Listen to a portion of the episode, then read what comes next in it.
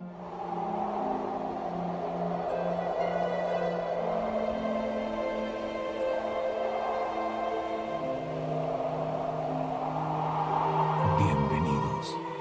a Código Enigma.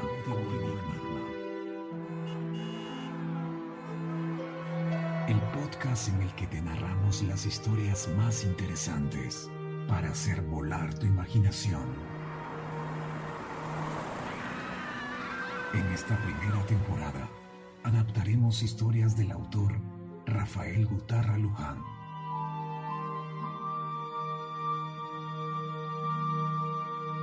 Episodio 1. La historia del taxista fantasma.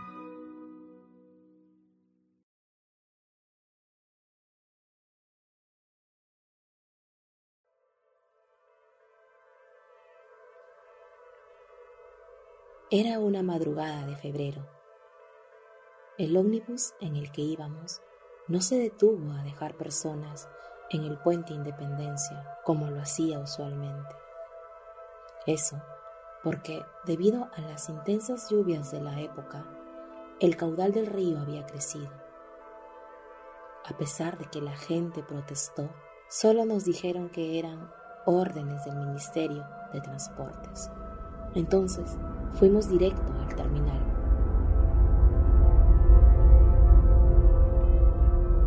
Un montón de taxis amarillos esperaban en la esquina que los pasajeros bajaran del ómnibus y recojan su equipaje. Fue ahí cuando uno de ellos se paró a mi costado y me dijo,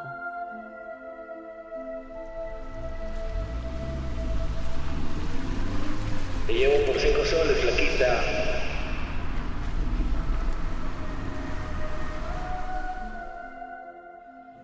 Me quedé tiesa. Mi novio Manuel me dijo que avanzara, pero no me podía mover.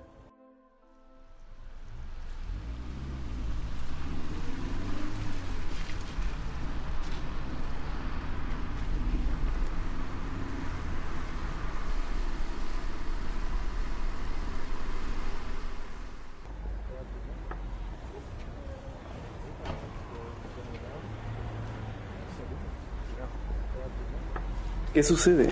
¿Por qué te quedas ahí parada? Era él. Era, era él. Sí, era él. Cálmate un poco. ¿A quién viste? Chucho Valiente, un, un vecino mío.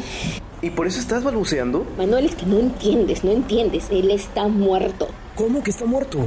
Sí, sí, a él lo asesinaron hace un año.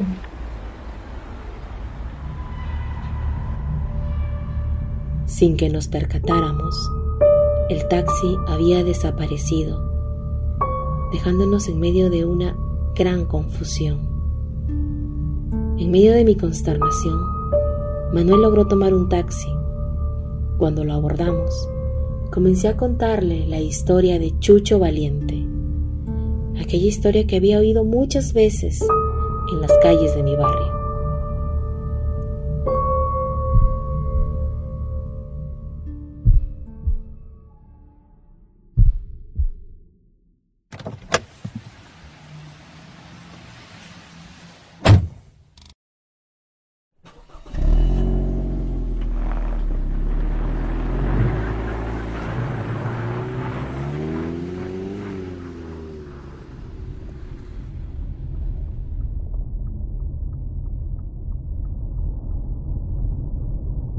¿Ya te sientes mejor? ¿Estás más calmada? Sí, sí, ya, ya, ya lo estoy. Aunque sigo sin entender. El señor Chucho Valiente era un vecino mío que hacía taxi para llevar plata a su casa. Supongo que su trabajo era un, un poco difícil por la competencia que hay en las calles. Su esposa, que, se llama Lucy Elena, cuenta que él estaba muy, muy emocionado por una oportunidad que se le presentó. Él, él le contó que unos desconocidos le, le, ofrecieron un montón de plata para que los lleve de Piura a Sechura y que de regreso traiga unos paquetes a una agencia de buses. El problema es que el señor nunca regresó a casa. La pobre señora Lucy lo buscaba. Sus padres, hermanos y amigos organizaron una búsqueda. Un montón de personas decían que lo habían visto por Catacaos, Castilla, Sullana, por Paita, por Chulucanas, en fin, por montones de lugares. Y los periódicos decían que nadie daba con el paradero del taxista perdido. Incluso un día un vecino dijo algo horrible a la señora Lucy. Ay, Lucy, Lucy, seguro que Chucho te ha dejado por otro, alguna chica más joven tal vez. La pobre señora Lucy lloraba como nunca. Decía que su hija se despertaba en la madrugada gritando, llorando y llamando a su papá. La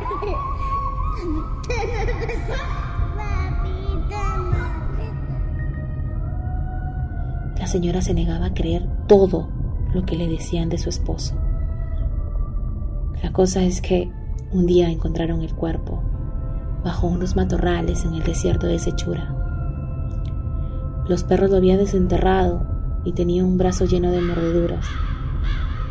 Unos huiscos, que son unos pájaros negros, estaban sobrevolando el cuerpo. Dicen que lo reconocieron por el reloj pulsera que le regaló su hermana, por unas pastillas que estaba tomando y por unos billetes que llevaba en su canguro que estaba amarrado en su correa. Su papá decía que no lo habían matado por plata. Y es verdad, porque en el periódico del día después mostraron que su taxi estaba en buen estado y que lo encontraron abandonado en una calle de Castilla. ¿Sabes? Nadie podía creer lo que pasó. Es que el señor Chucho era una persona muy alegre, noble y muy atento. Lo más triste es que justo ese día amaneció mal del estómago, por lo que no se pudo despedir de su hija. Sus padres notaron diferente ese día pero lo atribuyeron al malestar estomacal. Ay, mi hijito, sí, justo ese día estaba mal del estómago. Yo misma le di sus pastillas. Los días pasaban y pasaban y no se tenía información sobre las causas de su muerte. El papá de don Chucho estaba furioso porque la policía no hacía una investigación exhaustiva para hallar la verdad o encontrar a los culpables.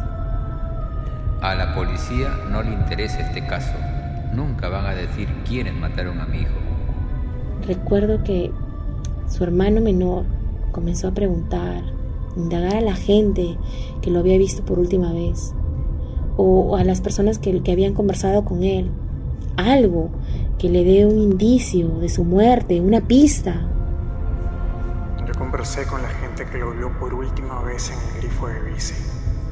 Ellos me aseguraron que los tipos que lo acompañaban tenían pinta de mexicanos o colombianos. Lo más triste fue el día que lo llevaron al cementerio.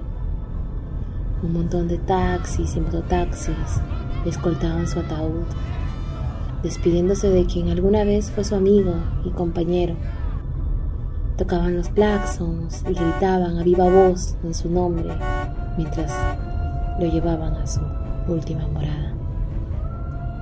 Todos pedían justicia por el señor Chucho. Y desde ese día dicen que Chucho Valiente se aparece en las calles, siempre de noche o madrugada. Es la primera vez que lo veo. El señor siempre trabajaba bien tarde con el carro que le prestaba a su papá. Y justo ese día que lo mataron, salió en la mañana. Y por eso me quedé asustada. No, no creí que fuera verdad.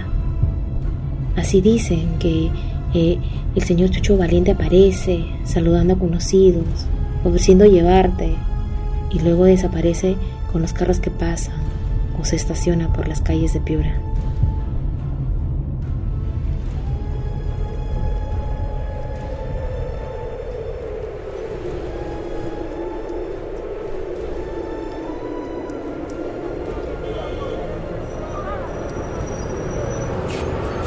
Oye, he visto a Chucho Valiente. ¿Cómo? Me he encontrado con Valiente.